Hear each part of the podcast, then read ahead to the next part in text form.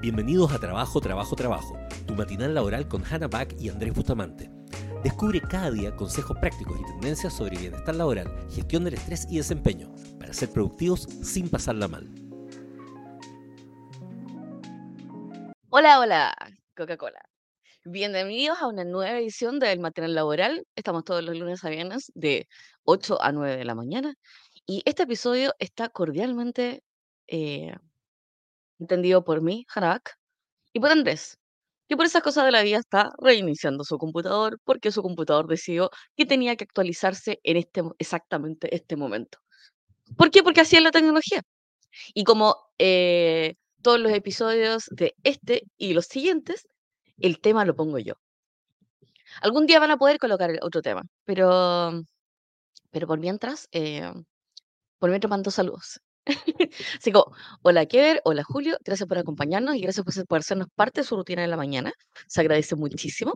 Eh, mañana de la cual la mayoría de la gente que está en Santiago y alrededores básicamente está siendo cocinada viva. ¿Por qué? Porque, bueno, o sea, como parte. Eh, le mando un saludo a todos los que están acompañando por YouTube Live, a todos los que están acompañando por LinkedIn Live y por la gente escasa, pero existente, extrañamente, que nos acompaña desde Twitch. Y, eh, y voy a introducir un poco el tema. Pero primero vamos a hacer eh, un primer movimiento que siempre se me olvida, que es básicamente decirle a la gente de distintas plataformas que estamos trabajando y que ya pueden venir a vernos. Y que evidentemente siempre se olvida. Eso es como parte de lo, del SOP, como el Standard Operation Procedure, y adivina quién se le olvida siempre hacer esto, siempre. A mí. Eh, pero no, bueno, nada, nada que, nada que, que nos vaya a matar. Entonces, el tema de hoy es muy interesante para mí porque justo se me ocurrió hacer una encuesta. Entonces, eh, entonces eh, parte de esa encuesta fue, ¿quién lo, tú como jefe, qué es lo que más te carga hacer? Y, eh, y era una, una, pregunta bastante simple y una, ¿dónde está? ¿Dónde, dónde dije? Me cuesta, ¿dónde está mi encuesta? Y se va a sorprender, porque yo pensaba que las respuestas iban a ser ligeramente distintas, así como... Eh, pero no. no encuentro mi encuesta. Está maldito LinkedIn. Ah, ya. Entonces, una pregunta bastante simple que tiene que ver con, em, como jefe de equipo, ¿qué es lo que te irrita más? Esa era la pregunta. Entonces, con un 19%, eh, la falta de atención al detalle. Y tiene que ver con la capacidad de poder terminar las cosas.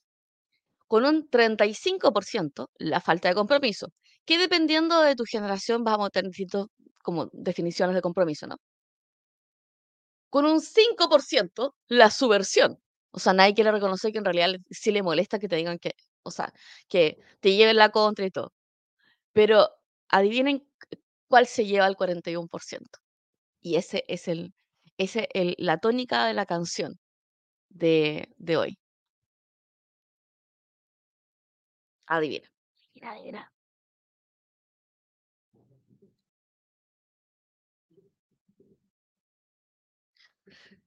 ¿Qué se llevará el gran porcentaje de cosas que irritan al jefe?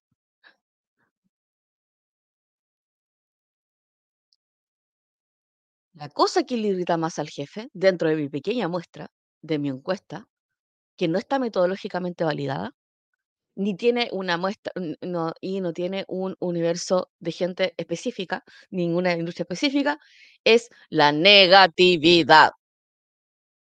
Entonces, esto, esto es una conversación que he tenido con mucha, mucha gente, de eh, finalmente dentro de las organizaciones, que es el top, el top que puede destruir una organización. Sí, Dixon, Andrés está conectando porque justo su sistema decidió actualizarse. Así que efectivamente estoy sola, sola como un dedo. De hecho, yo no entiendo por qué le dicen sola como un dedo si uno tiene cinco dedos. Pero estamos esperando que Andrés entre. Y bueno, y el tema de hoy son los dementores del trabajo. La gente que te quita energía, la gente que absorbe tus ganas de vivir, la gente negativa. Y eh, evidentemente no, no es que sea un continuo, no es que totalmente seamos negativos todo el tiempo, excepto gente que sí, que en realidad sobrevive de sacarle las ganas de vivir al resto de la gente. Pero sí, el tema de hoy tiene que ver, solo acumuló un PM, sorry, eh, pero sí tiene que ver con esta capacidad de la gente de ser negativa y por qué somos negativos. Y eh, finalmente, cómo nosotros deberíamos estar construyendo em, la energía de las compañías, la energía de los equipos en los cuales nosotros estamos. Hola Andrés, ¿cómo estás? Andrés me dice, no te escucho. Me encanta, me siento, como Dios. Como, hola, sí, hay cambio climático. No, ¿qué es cambio climático? Y, eh, y, y esto y es, un, es un temazo porque y te. Porque en general lo que vamos a tener cuando nosotros tenemos organizaciones que están enfermas es que vamos a tener, vamos a tener sí o sí un problema de, eh, de, de, de negativa y energía. Y eh, todos estamos muy upskilling, haciendo upskilling de, eh, de herramientas tecnológicas y todo. Y la verdad es que realmente necesitamos empezar un upskilling de cómo gestionamos la energía y cómo gestionamos la vibra de una oficina y cuánto te afecta al clima laboral. Y cómo en realidad hay ciertas actitudes, especialmente actitudes negativas, que van en contra de la productividad, que van en contra del clima laboral, que van en contra de la capacidad de poder gestionar proyectos, inclusive que van en contra de la eficiencia de todo el mundo.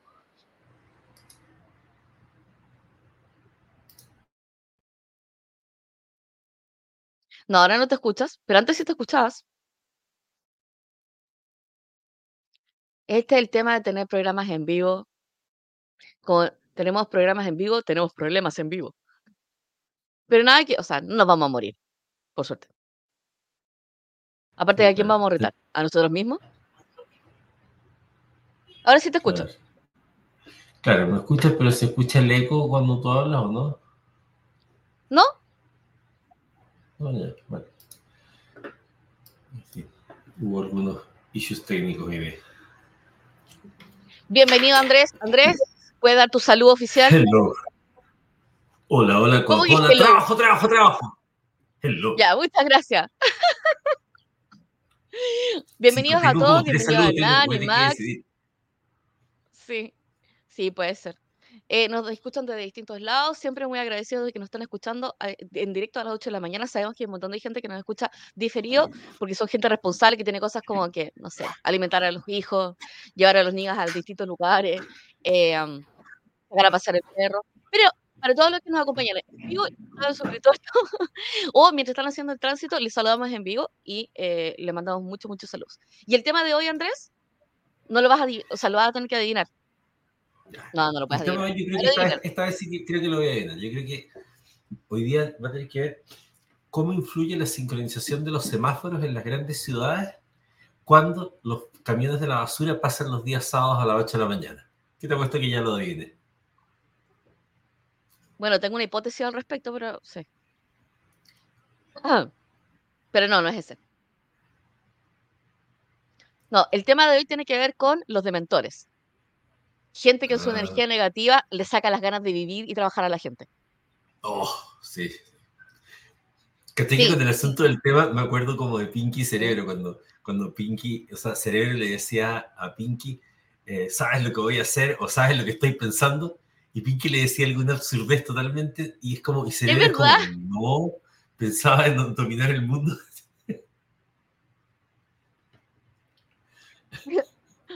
Y alguien dice, adivinar el tema debe ser el momento más angustiante de Andrés durante el día. No, porque es como su momento para decir cualquier absurdez que normalmente no me podría decir, porque le voy a mirar con cara de ¿qué es eso? Onda, ¿qué tiene que ver eso con nada? Pero bueno. Sí, porque antiguamente Andrés tenía esta tradición donde me miraba y me decía, me decía, tomaba su intro para poder decirme algo absolutamente absurdo, a ver si yo lo pillaba antes de decirla, de completar la absurdez. Pero ahora ya estamos grandes, ya estamos grandes y tenemos menos tiempo, entonces ya no puede hacer eso. Pero sí, el tema, el tema de hoy tiene que ver con negatividad.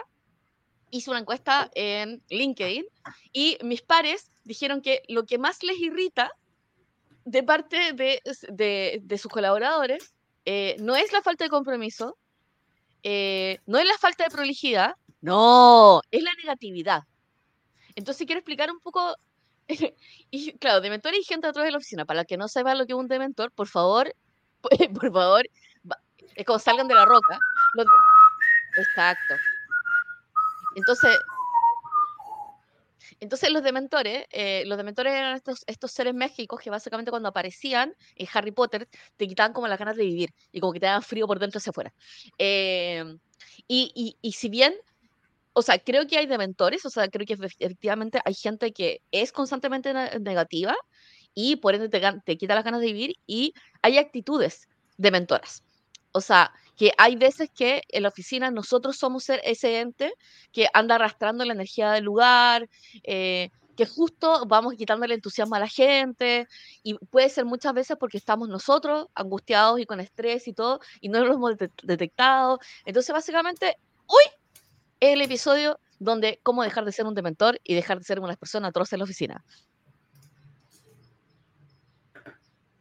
Entonces, eh, Andrés, evidentemente tú has tenido tu experiencia de, ser de mentor y, tener de mentores, ¿verdad? Sí, claro, claro. Claro, yo creo que, a ver, mi, época de ser de mentor obviamente tenía que ver con, esa época en la que yo era extremadamente autoexigente y era poco controlado respecto al nivel de exigencia que le hacía a la otra gente. Entonces, como que de alguna forma yo asumía que todos tenían que tener el mismo nivel de hustle que yo Em, entonces, eh, y tal vez era, era, era, un tipo de exigencia un poco desgraciada en el sentido de que, de que era como, mira, yo valido, o sea, creo que eres demasiado hábil, creo que tienes demasiado potencial, creo que eres demasiado inteligente, ¿cómo puede ser que no estés haciendo lista absurda e inhumana de cosas que creo que debería estar haciendo? Pero en el fondo era como una mezcla de, te, ah. te, te doy todo el ánimo y te doy todo el reconocimiento de que realmente creo que eres capaz de hacer todo esto. Entonces, alguien me decía que eso era peor en el fondo, porque la persona entonces sí se daba cuenta que tenía las capacidades, pero al mismo tiempo se sentía abrumada de no poder cumplir con, con esas expectativas. Esa era, esa era como mi, mi, parte de mentores. Pero en general, los, los, de mentores más terribles que tenía en la oficina era justamente, creo que hablamos el otro día, cuando, ayer cuando hablamos del tema del poder, ¿cachai? Esta persona que te decía que no a todo, pero sin tener ninguna solución, sino que como de generar el germen, esta, esta, gente que es la que yo eh, decía que tenía actitud de dignidad también, que es como, como que todo tiene un discurso de dignidad detrás, pero, pero, pero vacío, es como, bueno, si tú lo dices porque eres el jefe, y, dejan una sensación en, en, la reunión como de que fuiste tirano, entre comillas, cuando en realidad estás haciendo lo que te correspondía, quería decirles que hagan, pero, pero tampoco dice algo, entonces, bueno, pero ¿cuál es tu opción? sea, no se trata que lo hagas porque yo soy el jefe. No, no, si yo me acostumbré, uno es el mandado acá, ¿ah? el mandado. Y es como, ya, pero da, entonces una alternativa. Entonces, entonces, esa persona va generando en el resto la sensación de, oye, puta, pero igual se lo dice, porque además lo dicen con un aire de autoridad. Entonces, el resto es como, ah, bueno, puta, tal vez igual como, bueno, sí, pues somos unos mandados. Y empieza a generar esta sensación. Es un hoyo de energía. Es un agujero negro de energía. claro, entonces la gente negativa, que en algún momento también llamamos los patevacas, es gente muy tóxica que yo encuentro que hay que sacar a patadas, como decía esta persona que yo les contaba, a patadas de la organización, porque esa gente solamente ensucia y deja esta aura, y deja a toda la gente, porque de fondo todos, toda la gente, y esto es un tema importante que con lo que hemos hablado de las neuronas de espejo y todo, todos tienen algún resentimiento, o sea, obvio, todos tienen alguna vez tuvieron que vivir inseguridad, el papá lo retó, eh, porque en general hay que recordar de que cuando la sensación, por ejemplo, de humillación, de vergüenza, lo que sea, no son en el momento, son recuerdos de la primera humillación que tuviste, son recuerdos de la primera emoción que tuviste. Entonces, ¿qué pasa? Cuando alguien, cuando alguien logra generarte eso y hacerte recordar ese momento, no importa que el estímulo real no sea real. Es decir, imagínate que está en una reunión donde yo les digo a todos, miren, mañana quiero que lleguen todas las 8 de la mañana ya, tú lo tomas como a la 8 de la mañana, pero sale este resentido, entre comillas, y dice, bueno, pues habrá que hacerlo si el jefe lo dice. Y en ese momento, las personas que escuchan eso, algunos recuerdan a lo mejor un momento en que el papá los mandó a hacer algo, algo por el estilo, y tienen la sensación de humillación o vergüenza, y la van a asociar a mí que les acabo de decir que lleguen a las 8 de la mañana, que no tenía nada que ver, Pero esta persona hizo el vínculo entre la acción y ese sentimiento que esas personas tienen. Así funciona neurológicamente, para que, para que, lo entiendan. Entonces, por eso que es tan dañina la persona que está generando este tipo de cosas. Claro, y hay como hay, hay, hay todo un tema de negatividad, eh, o sea, de, de, la negatividad que es, súper eh, que, que, es muy perjudicial cuando estamos hablando de relación de jefatura con, de jefatura con, con, con el equipo de colaboradores o con el equipo de trabajadores, donde básicamente la negatividad es la negatividad es una agresión, y esta es la, palabra importante, es una agresión a propósito, eh, sin, con, a, nivel de gratuidad, básicamente. Es gratuita. Entonces, imagínate que eh, tu jefe o tu compañero te dice algo porque se le ocurrió eh, y tu primera reacción es como, no, esa cuestión nunca va a ocurrir, nunca va a funcionar, ¿cachai? Y es como, ya, pero ¿por qué están pensando esa cosa si nunca va a pasar? Y es desde, es desde un lugar tan poco constructivo, tan poco propositivo, eh, tan, tan poco útil, que en realidad termina siendo una agresión gratuita. Y el tema con las agresiones es que tú te sientas atacado, te sientes atemorizado, te sientes avergonzado, activa todo tu sistema límbico, ¿cachai? Y te hace sentir que es como, oye, estoy tratando de hacer cosas buenas, que quizás no sean tan buenas ideas al principio, pero si reaccionas con negatividad, lo que estás eh, cortando es la posibilidad de la comunicación. Y por eso es tan importante no tener una relación que parte con la negatividad. Porque yo te digo, no, ¿y qué es lo que hace? Eso te me dice inmediatamente que no estás apto ni abierto al diálogo. Y cuando no estás abierto al diálogo, todos los esfuerzos que yo quiero hacer en esa conversación son eh, inútiles. Y por eso es tan, tan, tan inútil ser negativo en la oficina. Y, creo... No, que además uno de los problemas es que hemos hablado en un momento, pero las emociones en general tú tienes las emociones que son como primarias, que son como esas emociones como el asco, la rabia, qué sé yo, que son propias del humano. Pero hay unas secundarias que se fueron creando con la historia, la culpa, la vergüenza, todas esas no son parte del ser humano, se fueron creando. Pero el problema es que como no son parte, no tienen como un correlato así como neurológico exacto, sino que se ubican en un montón de partes. Por ejemplo, la vergüenza eh, es, es algo muy, muy potente, es decir, como que te toma un montón de sistemas. Y por ejemplo, lo que decía Hanna, esta persona negativa, esta persona que dice, eh, ya, pero no creo en eso, ¿cachai? Que siempre está como negando, activa el peor momento de la infancia de la mayoría de la gente, que es cuando los papás te decían, eres muy chico para opinar, eh, qué sé yo y todo, y que te sentiste avergonzado. Entonces te, te retrotraen a la vergüenza infantil. Entonces, en realidad, la persona negativa, esa persona, y que generalmente lo hace sintiéndose chorita por eso, o sea, es como, es como bacán, ¿cachai? Es como yo soy, es que yo llevo la, yo llevo la contraria. Hay gente que se siente orgullosa de llevar la contraria. ¿ah? Eh, no, en realidad es estúpida y negativa y, y vaga nomás. generalmente son gente además que, no sabe responsable, son las más inmaduras emocionalmente. O sea, los negativos generalmente son los más inmaduros emocionalmente. Sí, o sea, y, y creo que también tiene, o sea, hay como, o sea, hay distintas expresiones de negatividad donde uno dice, ya, sabes que hay, hay negatividad de parte de, el, de la jefatura, y por ejemplo, las jefaturas negativas son básicamente ríos de manjar. O sea, esa jefatura nunca se va a mover. ¿Por qué? Porque una persona negativa, lo que va, lo que en, en un ciclo, inclusive en el mejor ciclo que puede hay, eh, que puede existir dentro de las compañías, va a ser una persona que, uno, va a atemorizar a la gente del equipo, porque siempre va a estar con un punto de negativo. Segundo, va a pasar un mensaje de agresividad, porque en vez de receptividad y básicamente creación, en un momento donde hay una sugerencia, nos ponemos negativo de que no va a ocurrir y por y desde la jefatura se lee como no solamente negativo, sino también es negacionista. Así como, es como, te voy a decir que no porque sí, y autoritario, porque dentro de la posición en la que está es negativo y puede imponer esa negatividad. Eso es como de las primeras cuando uno es jefe, de es jefe negativo. ¿Y qué es un jefe negativo? Es un jefe que eh, comienza con la crítica. Y segundo, es descarta ideas que no son propias, o sea, descarta las ideas eh, sin escuchar los argumentos. Eh, tiene pronósticos negativos con respecto a aquello que va a ocurrir. Y tiene lecturas negativas de las personas y tiene lecturas negativas de las acciones y tiene lecturas negativas, o sea, lecturas negativas también de los, de los eventos, o sea, como pasa algo y su lectura es negativa. Y eso es un hoyo de energía, o sea, no hay cómo salir de ahí cuando el jefe es negativo. Eh, y, ahí está, el otro negativismo que no es el, que, el de la crítica, sino que es el que hay, en el fondo, el caso de los jefes es espantoso porque todo el mundo se va al carajo, pero, pero, es, eh, cuando es una sola persona, nuevamente, recordemos que neuronas espejo y demás, no importa, esto es como la manzana podría que te decían cuando eres chico, todo el mundo se contagia, es contagioso. Y está, el otro negativo es el fatalista. que tal vez no, está en contra, no te va a decir que, que, está mal, te va a decir que tal vez sí, pero te va a generar desconfianza. Te va a recordar cómo todo puede fallar siempre. El que te recuerda la ley de Murphy y todas esas cosas. ¿ah? Eh, y entonces, entonces eso también genera desconfianza y genera, y genera miedo, que es otra emoción muy potente. Claro, o sea, sí. O sea, más encima que si lo dices pues, suficientes veces, la verdad es que sí te va a atemorizar.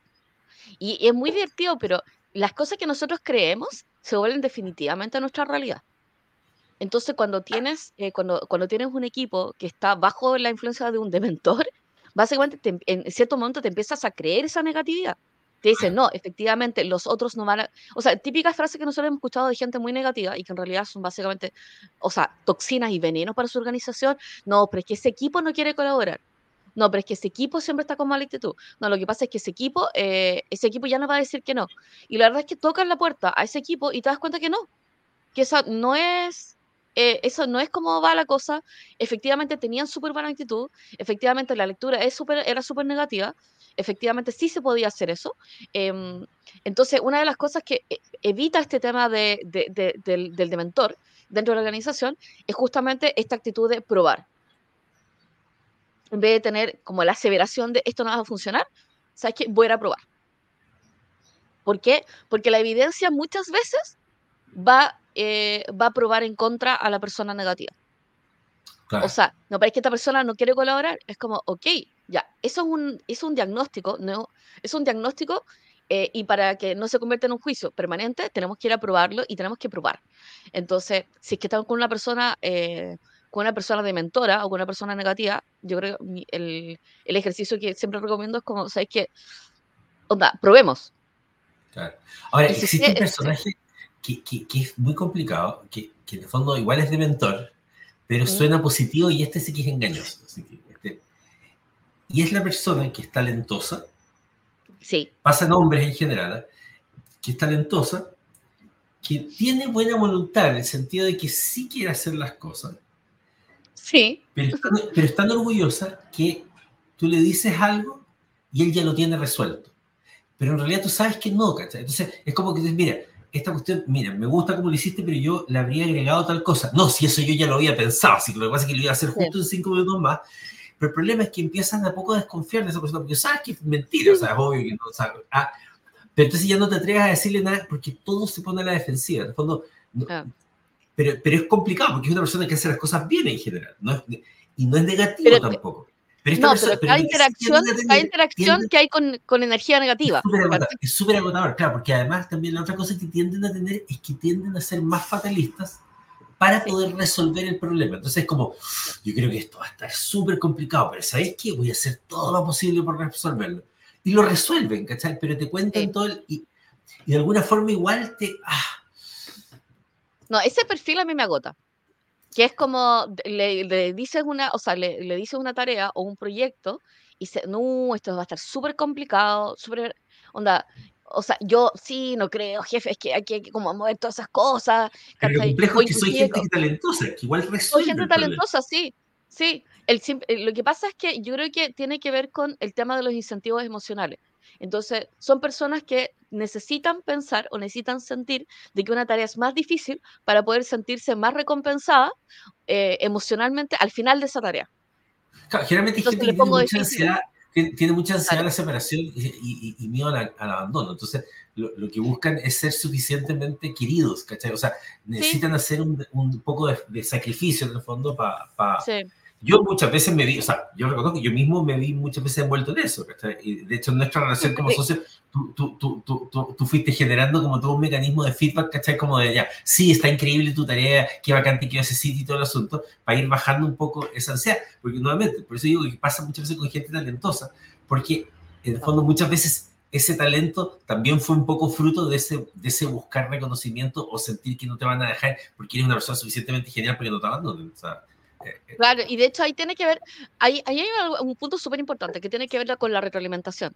Entonces, justamente, eh, el, ayer estaba escribiendo, escribiendo sobre frases de comunicación que son, poco efectivas y que de hecho esta fase de comunicación también caen en la categoría, eh, caen en la categoría de dementores porque quitan mucho energía dentro de las organizaciones. Entonces, estas son mis frases ineficientes eh, básicamente porque suenan mal. Y evidentemente todo el mundo la hemos, la hemos ocupado en algún momento, y, pero voy a explicar por qué suenan mal y por qué no deberíamos ocuparla. Onda, eh, no es por ser negativo, pero, y tiran una, tiran una pachota. Sí. No quiero, so- no quiero sonar arrogante, pero, de hecho alguna vez esa la ocupamos nosotros. Sí. espero, espero no ser, espero no ser imprudente, pero eh, no quiero ser perfeccionista o no quiero ser el problemático de la oficina, pero eh, o sea, no me considero negativo, pero y todas esas frases son negativas. Todas no construyen un, o sea, no construyen una estructura de pensamiento que finalmente yo puedo construir encima de eso. Entonces creo que hay que ser súper cuidado, con- porque si no eres una persona negativa, donde, o sea, no eres una persona fatalista, donde dice, oye, nada va a salir bien, todas mis percepciones son negativas, y, y dónde vamos a notar la diferencia entre una persona negativa y una persona que efectivamente tiene momentos negativos, una persona negativa se siente bien de ser negativa, Sí, se alimenta del miedo de los demás, literalmente como un dementor, se alimenta del poder que le genera poder detener un proyecto, se alimenta de poder generar conflictos entre un área y otra, se alimenta de que exista el conflicto y que efectivamente hay un esfuerzo extra por hacer las cosas, se alimenta de ser el, el- la pata en la puerta. Entonces, si tú eres una persona así, que igual es poco probable, ¿cachai? porque probablemente no veas, un, no veas, un, no veas este, tipo de este tipo de programa y este tipo de episodio, ¿cachai? Eh, quiero que sepas que tienes menos poder siendo una persona negativa que siendo una persona que energiza una habitación. Claro. Muchísimo menos poder. Porque si tu poder tiene que ver con el bloqueo, no estás previniendo absolutamente nada. Excepto la evolución y la prueba y el prototipado. Lo único que estás deteniendo es la posibilidad de la creación. Entonces, o sea, la gente piensa que está preveniendo, oye, no, pero es que nos salvé de un problema, no, pero es que nos salvé de una reunión, no, pero es que eh, evitamos trabajar con este equipo que es súper conflictivo, no, es que dejamos de hacer algo. Y dejamos de hacer algo no es una actividad empresarial. Y eso es como, es como las empresas están hechas para crear, eh, para efectivamente crear, no para evitar, para crear. Entonces.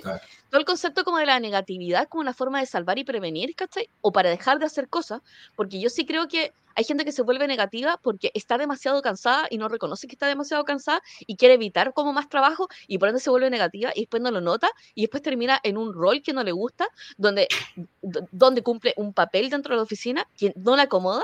Ya, si eres ese tipo de persona, hay un camino para afuera. O sea, hay un camino para dejar de ser esa persona. Y, cada vez que tú te sientas muy feliz de decir que no, o muy feliz de ser fatalista, o muy feliz de ser la persona que resuelve el problema que tú creaste, tienes que recordar. Es como en estos momentos, probablemente si estás en tu, no sé, en tu 15 años, años de carrera y llevas un montón de cosas y básicamente ahora tú eres la persona, el tope de puerta de la oficina, nadie quiere trabajar contigo, eres la persona conflictiva, es un problema y deberías cambiar y deberías ir a, y deberías ir a terapia. Eh, porque probablemente ese rol que estás cumpliendo dentro de la oficina de ser la persona negativa no es solamente en la oficina, probablemente sea en, en tu grupo de amigos, ¿cachai? Eh, estás, creando, estás creando problemas que tú quieres resolver. Eso es probablemente tu primer setting. Em, y, y si no quieres decir esta frase de no es por ser negativo, pero siempre puedes decir y validar también tu opción, porque tu opción o la información que estás entregando quizás sea valiosa y decir, en mi experiencia creo, desde mi, punto de vista, desde mi punto de vista veo, desde mi rol como, onda, percibo, ¿cachai? que son válidas. O sea, tu opinión puede ser válida sin absolutamente ser fatalista. Sí, y me encanta lo que dice Hernán, que es, y que esto es súper cierto, que tiene que ver como, como nosotros construimos, construimos el lenguaje, construimos las ideas, construimos un pensamiento que tiene que ver. Un profesor me dijo que todo lo que había antes de un pero se anulaba con lo que decías después. Entonces, justo alguien, eh, ayer, me- me- con respecto a las frases, me decía, está la técnica del sándwich, del sándwich feedback, que tiene que ver con, nosotros damos un feedback que está estructurado con algo bueno, eh, la crítica constructiva o el feedback constructivo, y posteriormente otro feedback positivo, una felicitación. Y, pero ¿cuál es mi experiencia respecto a eso?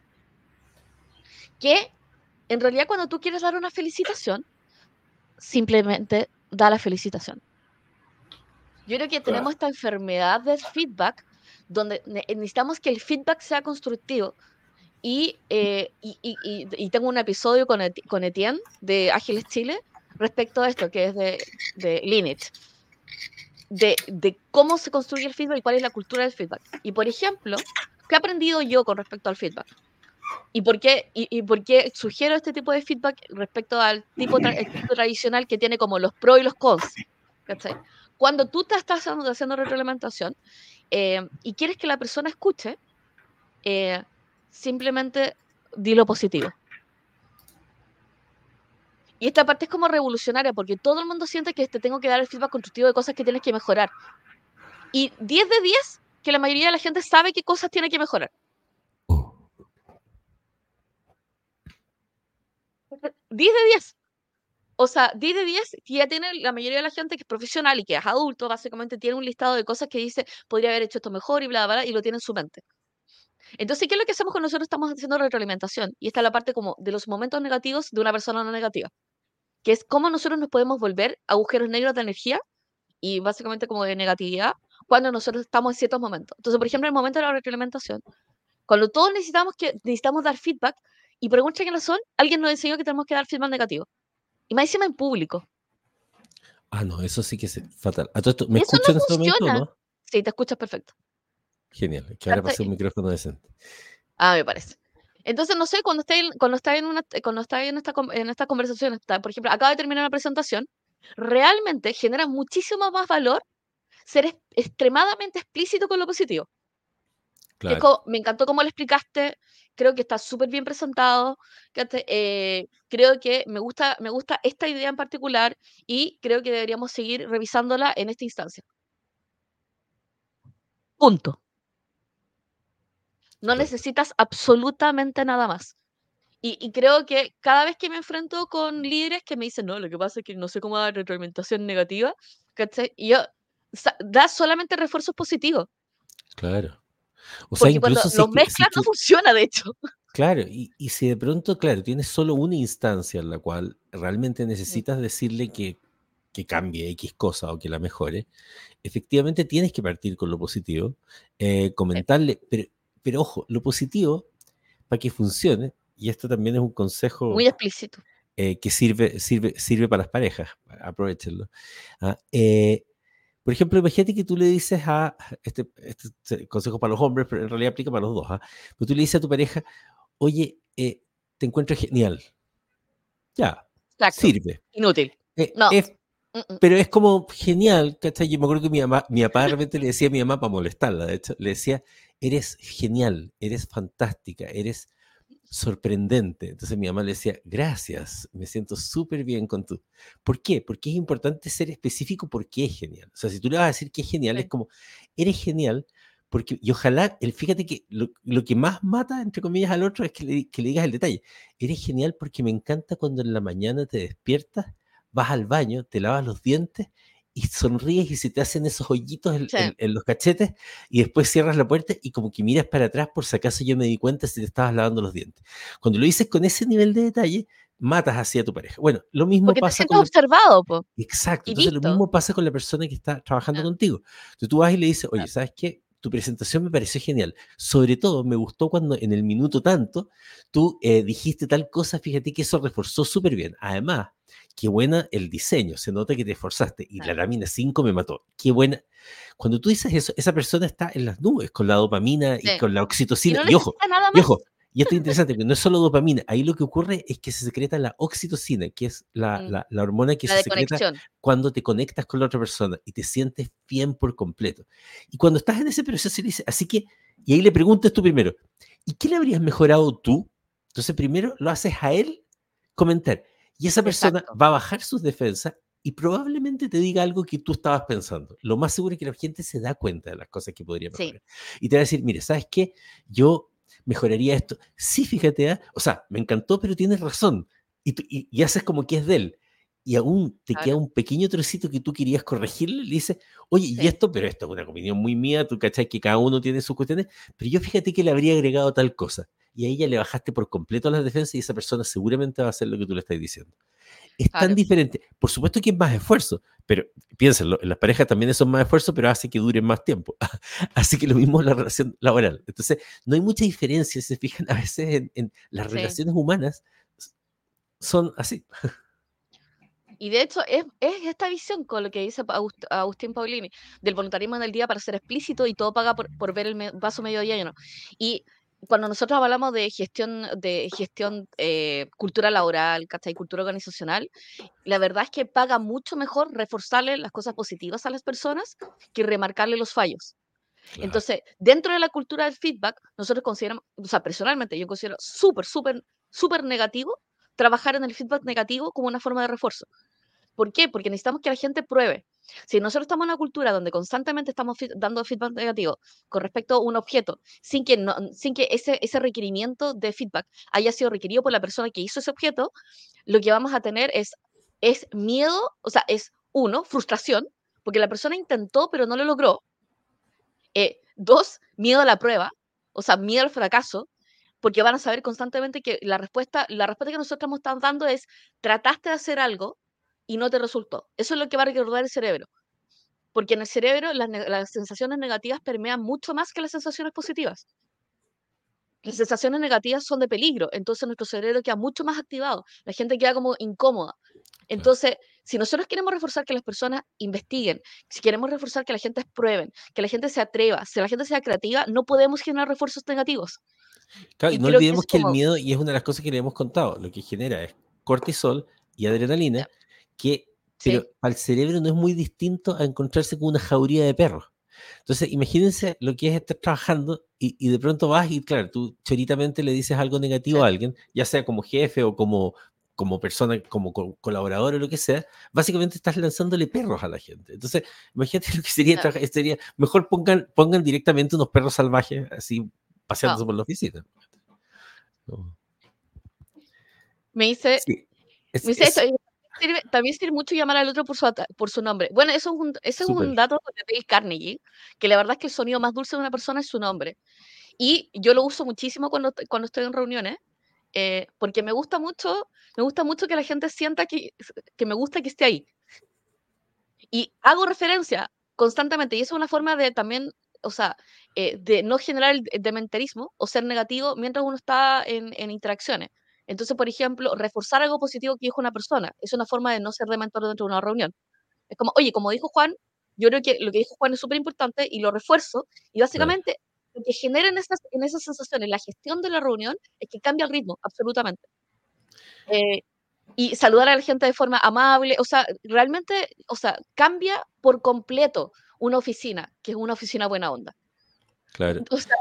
Interesante lo que dice Paula, que qué difícil aguantarse la corrección. Efectivamente pasa eso, o sea, como que lo típico es que sí, es una sensación como, como muy fuerte el querer corregir al otro, pero siempre va a tener que ver con que en el fondo... Con uno. Con uno, tiene que ver con... De hecho, fíjense que ayer vi un video que lo encontré genial. Aquí los que mm. tengan hijos, eh, me van a tener su opinión. O sea, no es que crea que tengan que tener su opinión, me tienen que encontrar razón, pero, pero básicamente era una, una doctora, una neuróloga, que decía una cuestión, es que ahí tú me vas a entender por qué digo que, que me van a tener que encontrar razón, porque en el fondo es como el tipo de cosas que cualquier persona inteligente luego de escucharla ya no puede desescucharla. Eh, entonces, llegan, esta doctora le llegaban muchos papás diciendo lo siguiente, ah, es que mi niño se porta tan mal. Es como que, claro, ah. pero es obvio, como sabe tocar todos mis botones, sabe exactamente qué es lo que me hace rabiar, sabe exactamente qué es lo que me enoja, entonces hace todas esas cosas y no sé qué hacer con ella.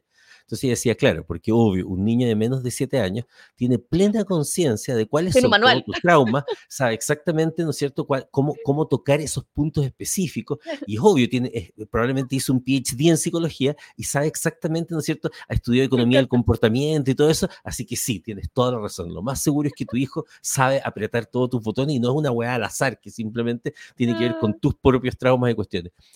Y la verdad es que eso es así. Por eso le digo que después de escucharlo ya no pueden desescucharlo. O sea, todos los que tengan hijos en este momento que creían que sus hijos los manipulaban, están un poquito equivocados. Ahora, el problema es que eso, eso ocurre después cuando grande. Y por eso, entonces, esa corrección a veces, a veces no es solo la corrección, porque esto porque Agustín decía, el no viene en la educación de los niños en Chile. Es como que siempre estamos interpretando demasiado a los otros. Y, es, y, y dentro de los dementores, el más dementor es ese conspirativo que eh, en el fondo siempre está esperando lo peor de los demás. Entonces, cuando, entonces, por eso es tan importante que seamos muy objetivos, porque la gente muchas veces, o sea, la mayoría, el 99% de las veces no es contigo, incluso si la persona anda de mal humor y de repente te contesta mal, entonces, ah, claro, me contestó mal. Entonces, luego yo voy y le contesto, y se va generando como toda esta cuestión. Entonces, eh, también es muy negativa esa persona, y, y, yo lo he visto en las oficinas, esta persona que es especialmente reactiva y que en el fondo no sabes cómo hablarle, porque sea lo que sea que le digas, es como, ah, claro, esta es tercera vez que, ¿cómo voy a acordar que es tercera? O sea, no tengo Eso es un hoyo, un hoyo de energía corporativa completa. Y básicamente nosotros hemos visto organizaciones que hacen estructuras de trabajo totalmente alrededor de la persona. O sea, es tan, es tan problemática esa persona que lo que genera es una estructura alrededor. Hay proyectos que se construyen alrededor de esta persona para no tener que interactuar con ella. Y eso es heavy. Y bueno, y, los, negativos tienen ese problema. todos los que hemos nombrado, el fatalista, el negativo, el del feedback negativo, el miedoso, el miedoso todo, todos esos finalmente terminan, y, es terrible porque a nosotros nos pasó muchas veces trabajando juntos y era como, ya ver, ¿cómo hacemos? ¿Dónde es como, ¿dónde ponís a esta persona para que hueve menos? Entonces al final es una pérdida de tiempo y de plata tener que trabajar con, con es terrible. Y importa, y no importa dónde tú lo coloques, esa persona es un problema. Y esa es mi experiencia. O sea, eh, yo, eh, yo que he tenido eh, como encuentros con personas así como crónicas, o sea, piensa que yo soy una persona como, soy una persona muy, muy positiva, muy ardilla con Red Bull y todo me emociona y todo me entusiasma, incluyendo la gestión documental. O sea, la verdad es que la eso, que, te entusiasme eso habla, habla ya de optimismo radical budista. Me encanta la gestión documental. Es como, muéstrame, muéstrame, sí, muéstrame un tesaurus. Eh, entonces, realmente me, me, me, emociona, me emociona todo, me emociona escuchar a la gente y todo. Entonces, cuando me pones con una persona así, yo que creo, sigo, sigo creyendo en la humanidad, eh, trato de interactuar con esa persona lo más positivamente.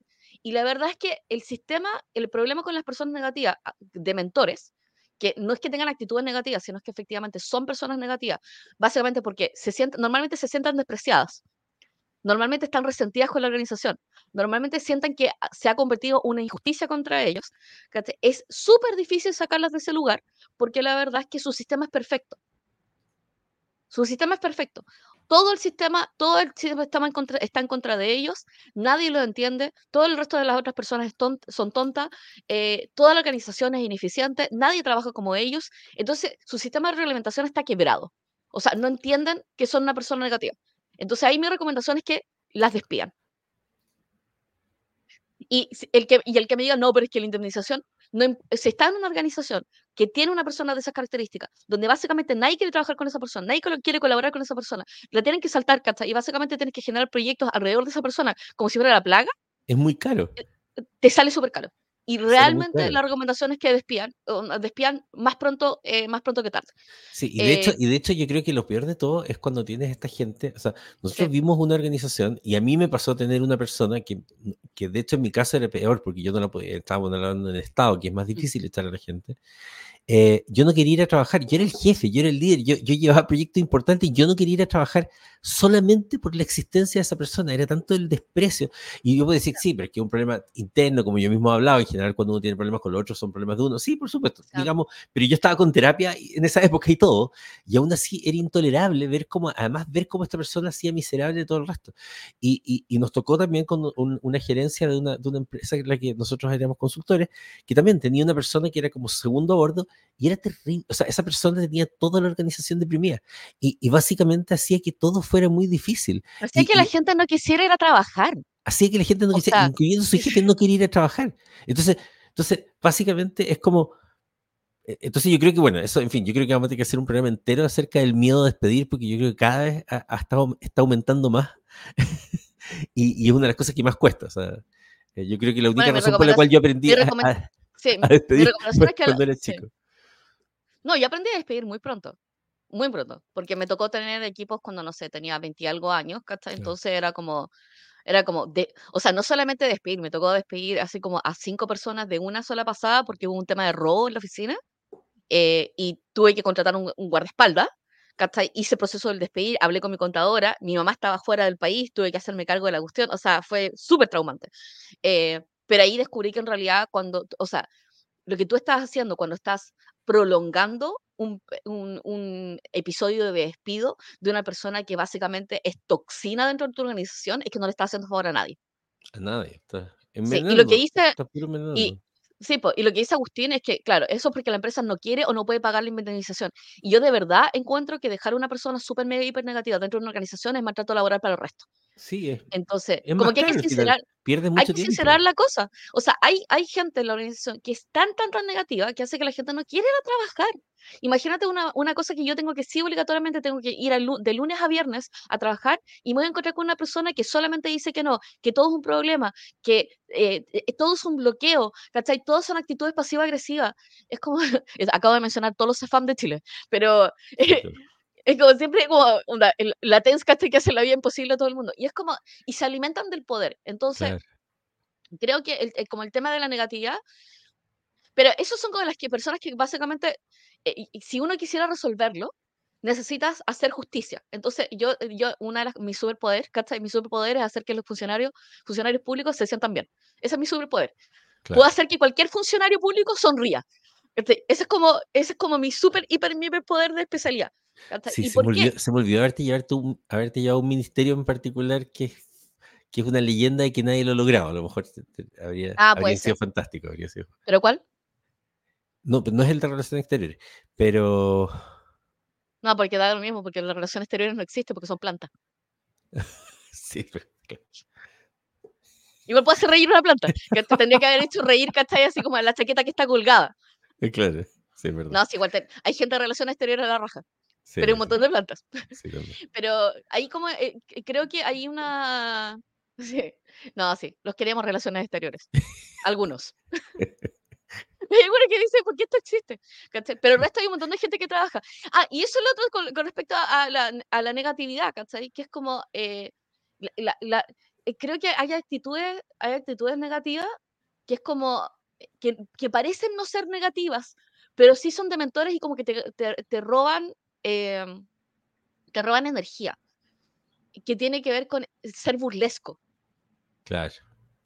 y la gente lo toma como si fuera broma, pero el bullying en la oficina muchas veces tiene forma de humor. Y muchas veces el parafraseo es como, ah, pero sí, o sea, el posterior es como, no, pero esto era un chiste. Sí, claro. Y es como, y no bromas. es un chiste. Y son bromas, no, pero es que, oye, pero se lo toman súper en serio. ¿cachai? Y es como, no, no. Y, y creo que la forma de, de- de detectarlo es cuando te queda como una sensación agridulce después de esa interacción. Claro. Entonces, es como, yo, yo en Ella. Ella, pues, ah, la que más sabe, ¿ah? Claro. Ahí salió el campeón, pues no, está bueno tú, está bueno tú, si tú, tú eres el Salvador, pues así que no, bien, hagamos. No, o sea, pero te lo digo en serio, ¿ah? en serio, creo que es buena Exacto. solución. Si tú eres nuestro Salvador, pues. Ah, es como, Exacto, ya, sí. No, y los y son como pequeños comentarios. Y creo que nosotros no lo notamos, pero nuestro cuerpo sí. Sí. Nuestro cuerpo sí nota que hay una agresión, una microagresión. Y la gente que es muy hipersensible, o sea, que es hipersensible, lo va a notar mucho más y lo va a expresar corporalmente más, a tal punto que en algún momento lo va a somatizar. Y gente que no es tan sensible, efectivamente va a llegar a un punto donde, donde se va a hartar eh, o va a haber cierto como límite donde que es cruzado. Entonces, ¿cuál es mi recomendación con personas negativas? Este es como el, el one-on-one ¿cachai? que recomiendo con personas negativas. Lo primero es que las personas negativas funcionan bajo eh, retroalimentación. Eh, me gusta esto. El, el sarcasmo del jefe para pelear, para pelear ¿cachai? y combatir al, al- al empleado negativo. La- sí, yo creo que hay muchas formas de defenderse la negatividad, el sarcasmo es una de ellas. claro. Eh, pero les voy a explicar más o menos cómo yo creo cómo se combate la negatividad. Es como dependiendo del segmento, entonces, del nivel de negatividad. Entonces, la primera forma de resolver la negatividad, eh, no en uno, sino como en el otro, es siempre hablar en clave positiva. Sí. Entonces, la persona dijo algo y tú le dices, ¿sabes qué? Me gusta ese punto de vista, creo que lo deberíamos tomar en cuenta. Y como la persona negativa no sabe cómo reaccionar porque acaba de tirar algo negativo y le devolvieron algo positivo, así que como que lo confundes. Confusión es tu mejor amigo cuando estás con Sí. persona negativa. total. Lo segundo es que cuando la persona decida no colaborar, le tienes que, o sea, no colaborar o decir que alguien es difícil, le tienes que pedir una solución. Es como, perfecto, ya me parece, creo que estoy de acuerdo con tu lectura. eh, ¿Se te ocurre alguna solución de cómo resolverlo? ¿O cómo establecerías, cachai? básicamente es validar lo que estaba diciendo, que efectivamente en cierta parte tenga razón, validarlo, pero solicitar que, solicitarle a su cerebro, no a esa persona, de que venga y piense una solución. en vez de generarte un problema y ganar ganancia de eso. lo tercero tiene... ¿Mm? No, di lo tercero, sí. Eh, lo tercero es validar la experiencia, que es lo que dice eh, Juan Riquelme, que tiene mucha razón. Se nota que ya es poco tiempo acá, yo llevo X años acá y sé que esto no va a funcionar. Entonces, esa, esa frase específicamente es la que me tocaba con los funcionarios públicos. Claro. Especialmente con los más antiguos. Entonces, mi forma de resolverlo era primero escucharlo. Y era como, o sea, y de hecho yo partía con esta frase, es como, yo sé, no soy la primera persona que viene a reinventar la rueda acá, probablemente ustedes ya vieron tema de transformación digital, probablemente ya tienen experiencia, ya sabemos lo que pasa con la rotación de los gobiernos, y me encantaría escuchar qué necesitan ustedes para que yo los pueda ayudar. Ahí lo desactiva. Desactivado, absolutamente. ¿Por qué? Porque uno valide, la, validé su creencia, ¿cachai? Validé que efectivamente hay razones reales de por qué algo no está ocurriendo y le digo y le doy una propuesta de cómo lo podemos arreglar. Eh, lo que no te va a funcionar con una persona negativa es negar su negatividad. Claro. Ahora, lo que sí puedes hacer. No, eso no funciona. ahora, la versión malvada, porque Hannah siempre es la versión positiva, yo les cuento la versión malvada. Entonces, la versión malvada de esa persona negativa, que además mm, te va a costar mm. echar, es que viene a ser como la tortura pasiva, que es básicamente una viene desde la antipsiquiatría, el fatalista. Entonces, el fatalista te dice, ya, pero yo creo que podría pasar tal cosa, y tú le dices cosas peores todavía. Entonces, tú vas y le dices, sí, tienes razón. Y de hecho, ahora que lo pienso, qué bueno que me lo dijiste, porque también estaba pensando que podría pasar y dale una lista de unas 10 cosas más horribles que puedan pasar, aterrorízalo, pero luego pídele y dile gracias, oye, qué bueno que tú tienes este ojo, porque sabes que la mayoría de la gente siempre me, como que me, me embolina la perdito, en cambio tú eres capaz de ver lo negativo. Entonces, te mm. acabo de dar estos 10 otros escenarios negativos, quiero que me hagas un informe diciéndome todas las cosas más negativas que podrían pasar. Y como igual el tipo es inútil, lo, al menos lo tienes trabajando y lo tienes asustándose y deprimiéndose mientras haces. Y la otra, y la otra opción efectivamente es el sarcasmo, que en el fondo el gallo que es negativo y te dice alguna pesadez o algo por el estilo. Entonces tú dices, mm, sí, soy el héroe. Es verdad, me gusta ser un héroe. Cuando eres chico quería ser Superman y te vas. Y, claro. Te vas nomás, ¿cachai? Lo dejas con, con... Sí. Ahora, me gusta, me gusta, revisemos así como frase por frase cómo resolver esto. Siempre se ha hecho así, lo escuché en tantos lados. Eso es como muy típico, organizaciones grandes, organizaciones medianas y todo. El siempre se ha hecho así, eh, o sea, es una frase que es un hecho. Entonces, eh, en algún momento, como para poder rebatir hechos, tú dices, claro, siempre se ha hecho así. Es como, pero si sientes que no funciona, no hay ninguna razón. Esto, estos procesos los inventamos nosotros. Es una frase que digo. Es como, este sistema lo inventamos nosotros, la regla la inventamos nosotros. Eh, el reglamento lo hicimos nosotros. Cuando me dicen así, como cuando me sacaban la ley, es como, no, pero la ley número tanto. Sí, pero el reglamento, el reglamento lo hicimos nosotros. Así que lo podemos cambiar. Estos procedimientos podrían ser una circular. Así que lo podemos cambiar. Esto lo podríamos pasar con un decreto presidencial. Entonces, en general siempre hay caminos alternativos y por otro lado es como, nadie lo sabrá. Eh, y el siempre se ha hecho así es un argumento, es un argumento básicamente de gente que no quiere resolverlo. Entonces, como ya, pero si siempre se ha hecho así, ¿qué queremos resolver? ¿Necesitamos cambiarlo? por ejemplo, algunas veces lo que hago es como si siempre se ha hecho así, dejémoslo, esto dejémoslo así. Y lo que sucede es que la persona, y esto tiene que ver con el tema de la reactividad y con el tema del de, enganche emocional de, de esas situaciones. Si tú enganchas con el proceso que la persona negativa está esperando de ti, cagaste súper cagaste. Entonces, por eso es tan importante reconocer cuando estás enfrentándote a un momento negativo. Cuando, cuando la persona esté en ese, e, en ese trance donde está esperando que tú digas, no, pero si no es tan así, y la persona te va a rebatir y bla, bla, y tiene toda una conversación así con todo un protocolo en su cabeza de negatividad, donde en cada uno de esos procesos te va, te va a quitar energía, lo que tú tienes que hacer es reconocer ese momento y no reaccionar con el proceso. Por ejemplo, si la persona te está diciendo como todo el listado de cosas eventuales horribles que va a ocurrir, eh, no negárselo. Dice, sí, sí, tienes razón, eh, revisémoslo. Y cagó. Bueno, tiene más conversación. Muchas veces la persona en realidad sabe, y, y esto este es como la negativa, la peor negativa, que es como, sabe que no, sabe que no quiere trabajar. Y su cuestión es que no lo quiere hacer porque está cansado. Entonces su discurso es ser negativo para no tener que hacerlo y no tener que trabajarlo. Y cuando tú le generas un trabajo, básicamente la persona igual no lo va a hacer. Claro. Igual no lo va a hacer, igual no lo va a avanzar. Da lo mismo lo que tú lo des, porque lo que, no, lo que, lo que quiere hacer es no hacerlo. Entonces ahí lo que tú tienes que hacer es hacer un plan de despido. Claro. Y sabes cómo. es súper interesante porque, y para ir cerrando, que existe efectivamente un tipo de negatividad que es bueno eh, detectar que claro, que no es, porque toda la que hemos hablado es como media malvada, es como gente narcisista, con problemas de responsabilidad, con issues de infantiles, en fin, pero existe sí un tipo que es lo que se llama la desesperanza aprendida, que Martin Seligman mm. hablaba de eso y que se hacía este experimento con las ratitas, que en el fondo la ratita estaba comiendo y la electrocutaba mientras comía y al final terminaba comiendo aunque se muriera electrocutada, por suerte ya no las electrocutan y todo. Pero el, pero el punto es que la desesperanza aprendida, que es un tema que se ha trabajado mucho en mm. Latinoamérica, tiene que ver con, con, con cuando ya sientes que las cosas nunca van a cambiar y, tuviste la voluntad durante mucho tiempo y hiciste tu esfuerzo, pero en realidad la cosa no cambia nunca. Entonces te genera esa esperanza pendida. Esa persona es rescatable. ¿ah? Esa persona con feedback positivo, con un trabajo y todo, la persona sí, no, pero esa persona es activamente negativa.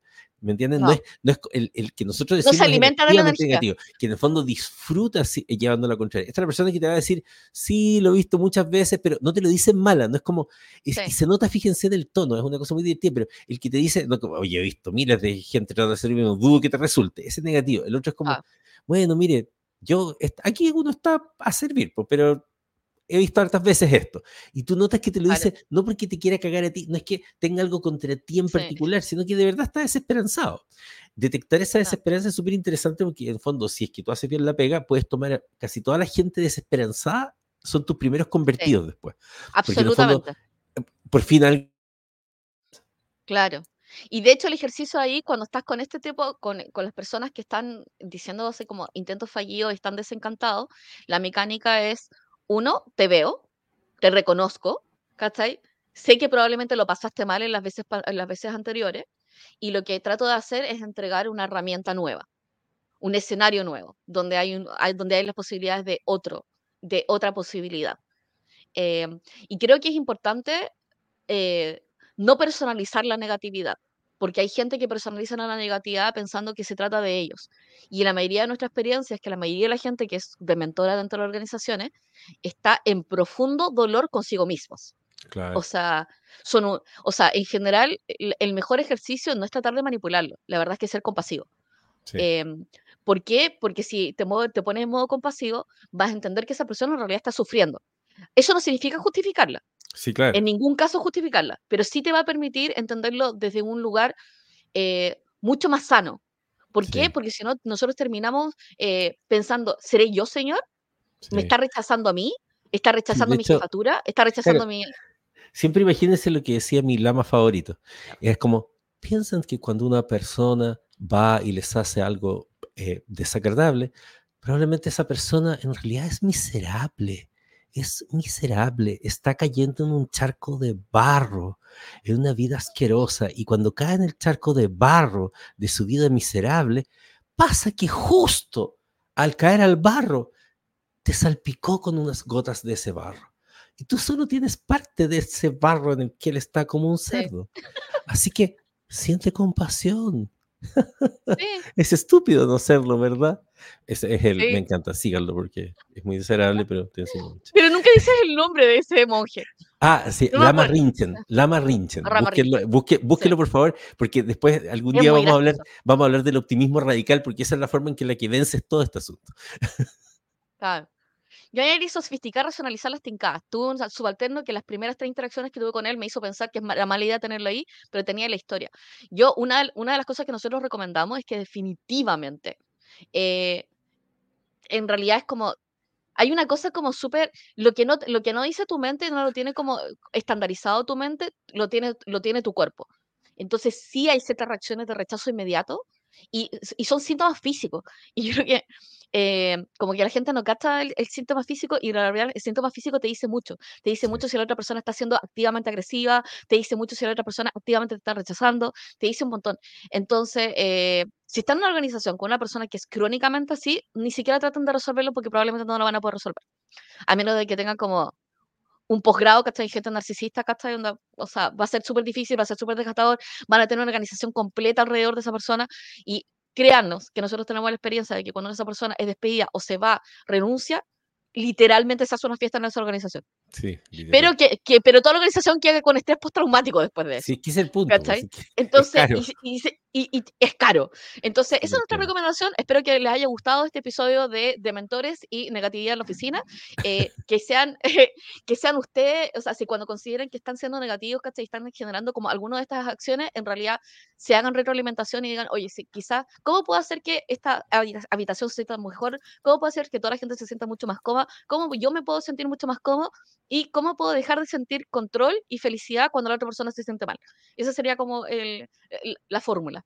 Así que le damos muchas gracias, los invitamos a nuestro episodio de mañana. Tenemos eh, este matinal laboral, trabajo, trabajo, trabajo, de lunes a viernes. Y para todos los que no nos puedan sintonizar a tiempo real, porque son personas responsables que están haciendo otra cosa entre las 8 y las 9 de la mañana, horario de Chile, nos pueden ver en episodios grabados en eh, YouTube Live, Live y también en Los podcasts en y Apple, también los podcasts en que estamos Google, en todas las Amazon, wherever. Y Spotify. Siempre se nos olvida Spotify como sí. más grande. Sí. Así que eso. Y si les gustó este episodio, por favor, compártanos. Muchas Yes. gracias. Y recomiéndanos. Así que, eh, tenemos muchas gracias. Muchas, muchas, muchas gracias. Chao, que estén bien. Adiós. Que les vaya muy bien. Adiosito. Adiosito.